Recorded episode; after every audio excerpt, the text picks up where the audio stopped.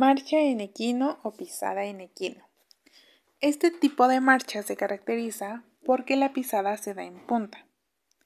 Generalmente en una pisada normal, eh, el paso se da primero con talón para acabar con punta. Pero en este tipo de marcha, la pisada es primero en punta y acaba en talón.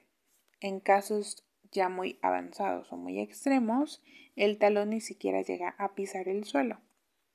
También se le llega a conocer como pie caído. Y esto puede ser dado por alguna disminución o debilidad muscular, por algún tono ya sea en aumento o en disminución. Se da también de manera congénita debido a algún embarazo múltiple y este tipo de embarazos generalmente dejan poco espacio para el feto o por algún embarazo temprano y también puede ser dado de manera adquirida debido a alguna enfermedad neurológica como por ejemplo un PC o un EBC. Los tipos de órtesis que se pueden utilizar para este tipo de marcha son dos, las metálicas y las termoconformadas. Las metálicas pueden ser antiequino Limban Smith, antiequino Muelle de Codivilla o antiequino Bitutor. Y en las termoconformadas pueden ser espiral antiequina, postural antiequina y rancho de los amigos. En esta ocasión nos vamos a enfocar en rancho de los amigos. Rancho de los amigos es una órtesis dinámica, la cual nos va a ayudar en la corrección muscular, ya que va a ejercer una función en los músculos. Además de corregir la pisada en equino, también nos va a ayudar a corregir alguna otra desviación que tenga el tobillo, como algún varo o algún varo. Esta generalmente se va a sacar un negativo de vendas de yeso para después fabricarla en algo termoplástico rígido, ya sea de polipropileno o polietileno. Y nos va a ayudar a mantener alguna flexión de tobillo a 90 grados. Características del pie equino. Cuando hablamos de pie equino hay dos tipos, el fisiológico y el patológico. El fisiológico es eh, menor de 20 grados y el patológico es mayor de 25 grados. Esto se produce o se hace por una malformación en el embarazo a temprana edad, lo que el producto tiene una mala posición. Hay una caminata en puntas como una debilidad muscular y esto, para esto hay pruebas, por ejemplo, Daniels.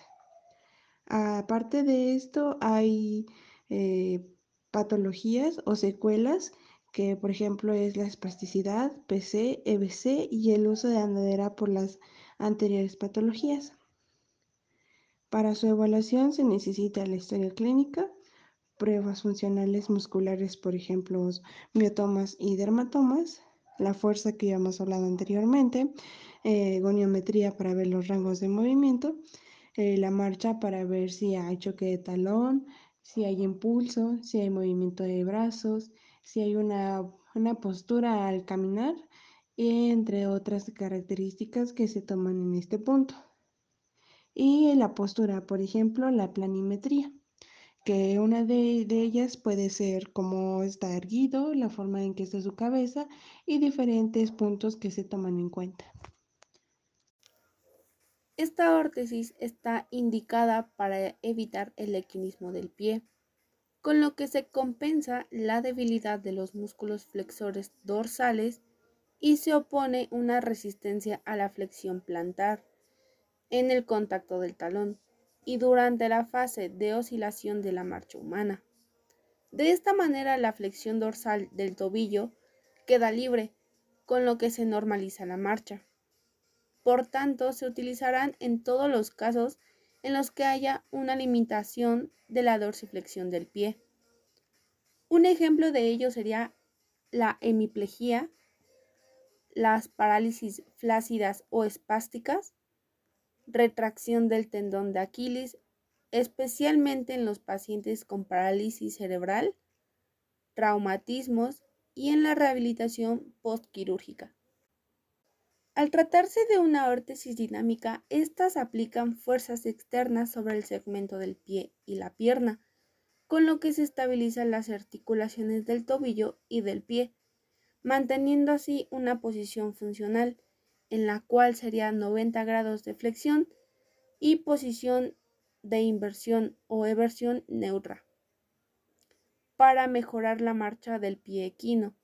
Sus funciones son la restricción de los movimientos de flexión plantar del tobillo en la fase del apoyo del talón.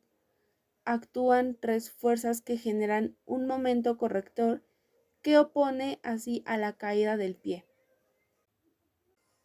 Contrarrestar la fuerza de gravedad con lo que evita la caída del pie en flexión plantar durante la fase de oscilación de la marcha y esta también actúa igualmente por un sistema de tres fuerzas, que serían la fuerza posterior, que es en dirección anterior, la fuerza en dorso del pie, que sería en dirección inferior, y la fuerza en la suelta del calzado, que sería en dirección superior.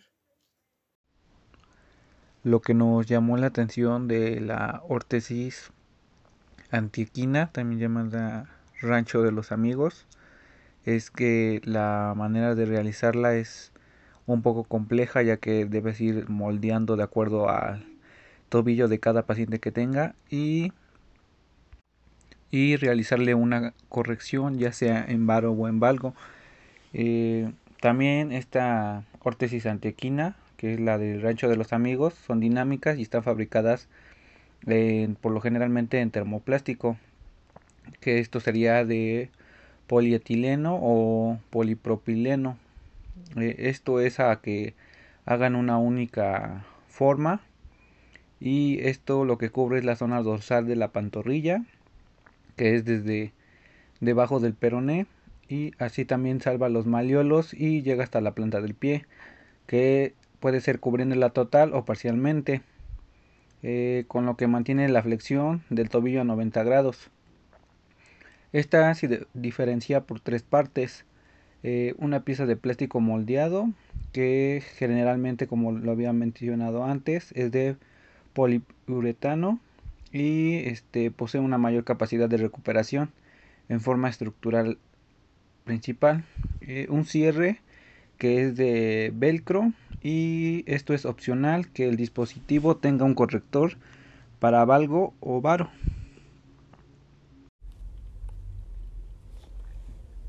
Identificación de modelos y variantes. La corrección de una desviación lateral en varo o valgo que se asocia frecuentemente al equinismo. Se realiza añadiendo una cincha en el lado opuesto a la fuerza de desviación. Por tanto, la existencia del dispositivo corrector varo-valgo es una variante al modelo básico, según la longitud de recorte distal del termoplástico, que se puede llegar hasta la cabeza de los metatarsianos o hasta la punta de los dedos, cubriendo toda la planta. Se diferencian dos modelos con planta entera y con planta media.